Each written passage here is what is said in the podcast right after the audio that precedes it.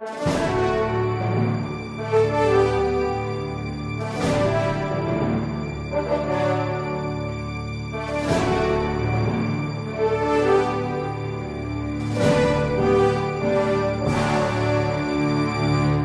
Resposta Católica de hoje, gostaríamos de falar a respeito da presença real de Jesus na Eucaristia. Trata-se de uma pergunta dos nossos alunos que quer saber o que quer dizer realmente presença real. Porque Jesus está presente em todos os lugares, não está? E essa presença dele é irreal? Ora, se Jesus está em todos os lugares e essa presença é real, o que quer dizer presença real na Eucaristia? Pois bem, a resposta nos dá o Papa Paulo VI na sua encíclica Mysterium Fidei de 1965. No número 41, o Papa Paulo VI diz o seguinte: Esta presença chama-se real, não por exclusão, como se as outras não fossem reais, mas por excelência, porque é substancial, quer dizer, porque ela está por ela está presente, de fato, Cristo completo, Deus e homem. E aqui uma nota de rodapé, que nos remete ao decreto sobre a Eucaristia do Concílio de Trento, que explica a transubstanciação. Ou seja, Jesus está ali presente substancialmente, não somente enquanto Deus, mas também enquanto homem, ressuscitado e glorioso, completo. Existe ali uma presença diferente.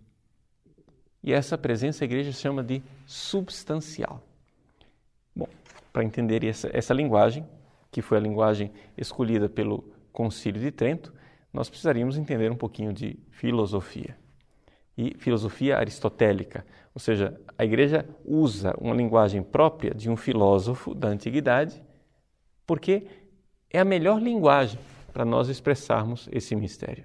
E o próprio Papa Paulo VI deixa muito claro na encíclica Mysterium Fidei que nós não podemos dispensar essa linguagem e dizer assim, ah, ela é uma linguagem do passado, nós vamos modificá-la né, por uma linguagem mais moderna. Ele diz, não, não estamos autorizados a mudar esta linguagem, porque ela é a linguagem apta para transmitir para as pessoas aquilo que dizia São Boaventura, e a citação está na encíclica que Jesus está presente na Eucaristia da mesma forma que ele está presente no céu.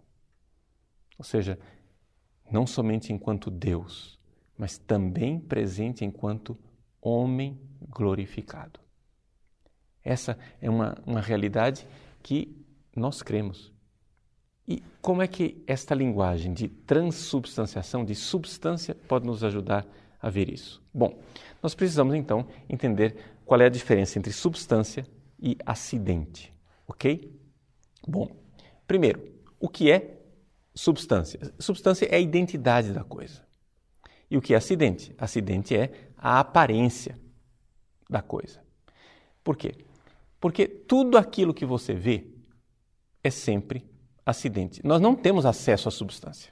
Tá? É importante você é, saber disso que não é somente na Eucaristia que nós não temos acesso à substância. Em coisa nenhuma a gente tem acesso à substância. Tudo que você vê, tudo aquilo que você ouve, tudo aquilo que você apalpa, tudo isso é, de alguma forma, acidente. E substância é a identidade. Deixa eu te dar um exemplo bem claro. Eu tenho 45 anos. Né? Outro dia eu levei algumas visitas na casa dos meus pais e lá veio minha mãe com uma caixa de fotografias antigas. E mostrou então uma criança rechonchuda, né? barrigudinho, pequenino, e disse: Esse é o Padre Paulo. Você olha para aquilo, vê aquela criança e não, não identifica, não vê em nada nenhum traço de Padre Paulo. Né? Por quê?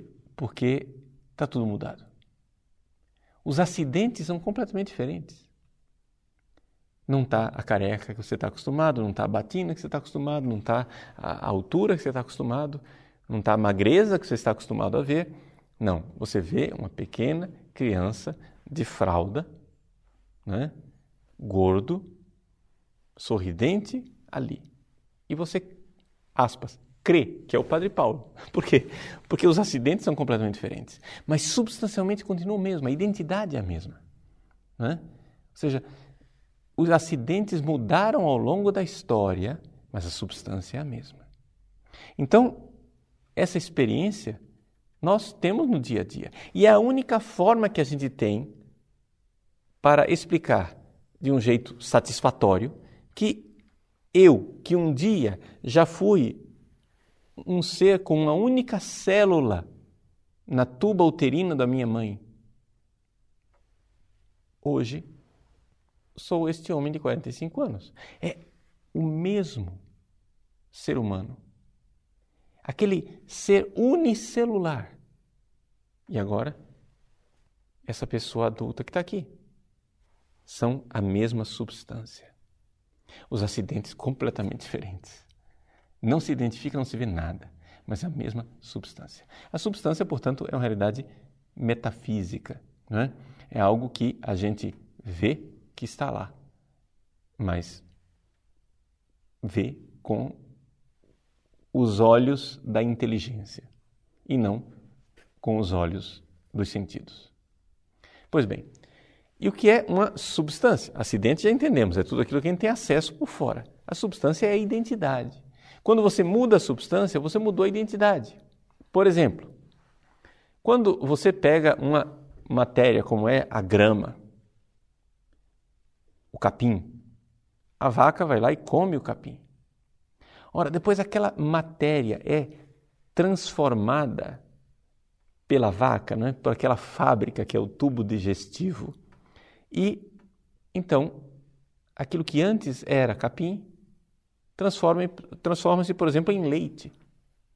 Você então toma um copo de leite em casa. Você não come capim, você toma leite. Mas por que, que você é capaz de tomar leite e não comer capim? Porque a vaca transubstanciou o capim. Ou seja, mudou a substância. Não é mais capim, agora é leite. Então, houve uma mudança de substância. Então, nós temos aqui, vimos os dois exemplos. Um exemplo em que há mudanças. Uma mudança que não foi substancial. Padre Paulo no útero da mãe é o Padre Paulo hoje. Mudou bastante, mas a substância é a mesma. E uma mudança em que a substância, não é? houve alteração. O capim se transformou em leite. Não é?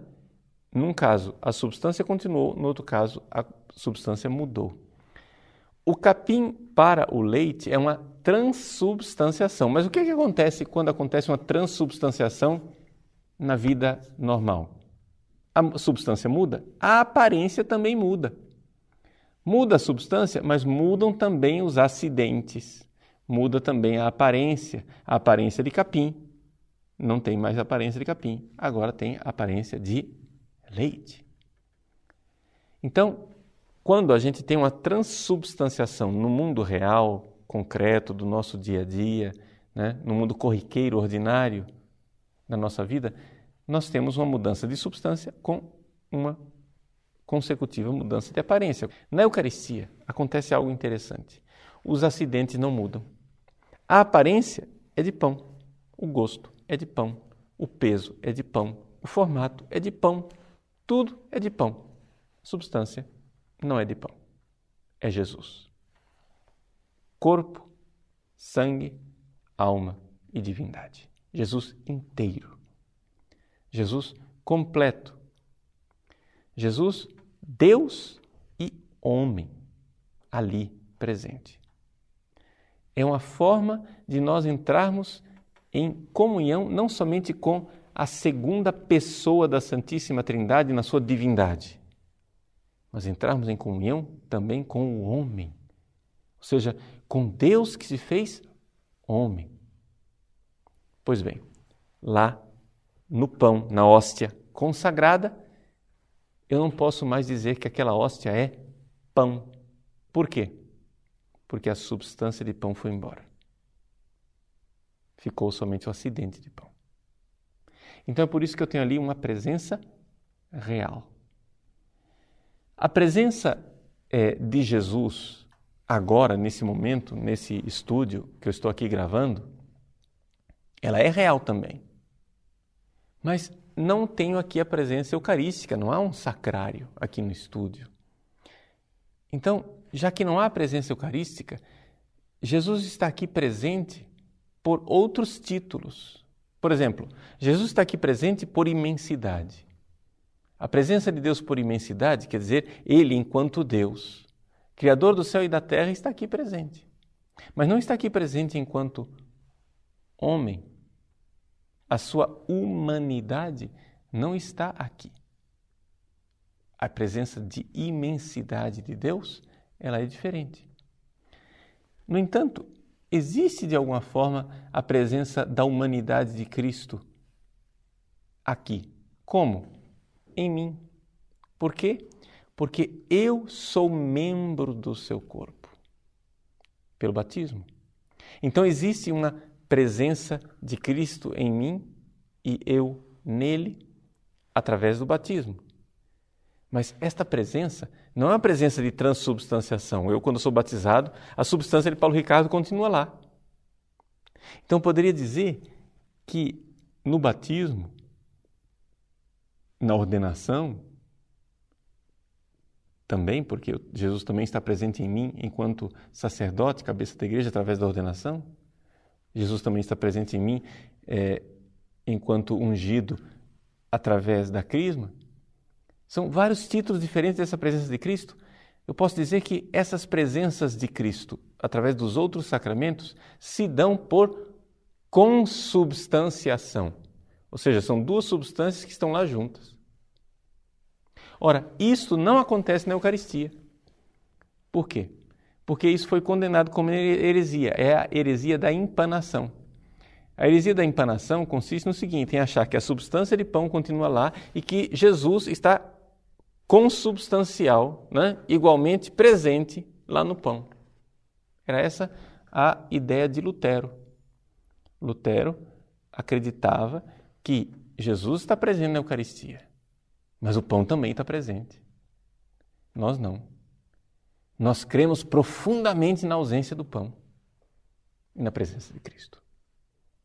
Então, o que diferencia a fé católica daquilo que é a opinião dos luteranos está no fato de que nós cremos não somente na presença de Cristo, numa densidade e numa realidade muito maior do que aquela de Lutero, porque cremos aqui que Jesus está realmente presente enquanto corpo, sangue, alma e divindade. Mas também cremos numa ausência, a ausência do pão, coisa que Lutero não cria, ele cria na presença do pão. Já os calvinistas, que são é interessante que a gente trata protestantes como se fosse tudo a mesma coisa, mas não é a mesma coisa. Né? Os calvinistas, dos quais descendem a maior parte dos protestantes brasileiros, porque é dos calvinistas que vieram né, os é, presbiterianos e assim por diante, daí vieram os pentecostais e companhia limitada. Muito bem. Dos calvinistas, existe algo de mais grave ainda, porque eles nem creem aquilo que Lutero cria. Lutero achava que pela fé da comunidade, a fé da comunidade produzia uma presença de Cristo que para Lutero era bastante real, que estava lá consubstancial ao pão. Já Calvino não. Calvino acha que aquilo é simplesmente um símbolo. Ou seja, é uma presença simbólica de Cristo. Tudo isso é heresia protestante. Nós, católicos, não temos esta fé. E o Papa Paulo VI publicou essa encíclica Mysterium Fidei exatamente para esclarecer isso. Por quê? Porque alguns teólogos católicos estavam começando a namorar uma linguagem que tinha sabor protestante e conduzia ao protestantismo. O Papa Paulo VI não chegou de chamar esses teólogos de protestantes. Na encíclica, ele ainda acha que eles, de alguma forma, são teólogos bem intencionados. No entanto, ele diz: cuidado, ao mudar a linguagem, se vocês param de falar de transubstanciação e começam a falar de transsignificação, de transfinalização, vocês estão lidando com algo de muito perigoso, porque nós precisamos continuar a crer naquilo que é a fé da igreja. Esses teólogos, especificamente, foram dois teólogos holandeses, um jesuíta chamado Schonenberg e um outro dominicano chamado Schillebeeckx. Esses dois teólogos estavam por trás do famoso catecismo holandês, é? uma versão de teologia liberal do catecismo católico que expressava a fé católica sem afirmar os dogmas católicos com suficiente clareza, deixando sempre um espaço para uma interpretação protestante daquilo que é a nossa fé. Então, aqui nós vemos uma coisa interessante e com isso eu concluo essa resposta católica, que é o seguinte: nós nem sempre somos obrigados a dizer a verdade. Por exemplo, existem verdades que eu posso omitir por pudor. Eu posso, não sou obrigado a dizer tudo o que está no meu coração para você. Porém, existem algumas verdades que nós somos moralmente obrigados a dizer. A verdade sobre a Eucaristia é uma delas. Quando nós falamos da Eucaristia, precisamos dizer tudo o que nós cremos. Se você, por ecumenismo, para não ferir as sensibilidades protestantes, diz somente aquela parte da verdade eucarística que seria aceita por um protestante, você está cometendo um pecado de omissão, porque está omitindo a verdade da sua fé, que é um dever, um dever professar diante daqueles que lhe perguntarem.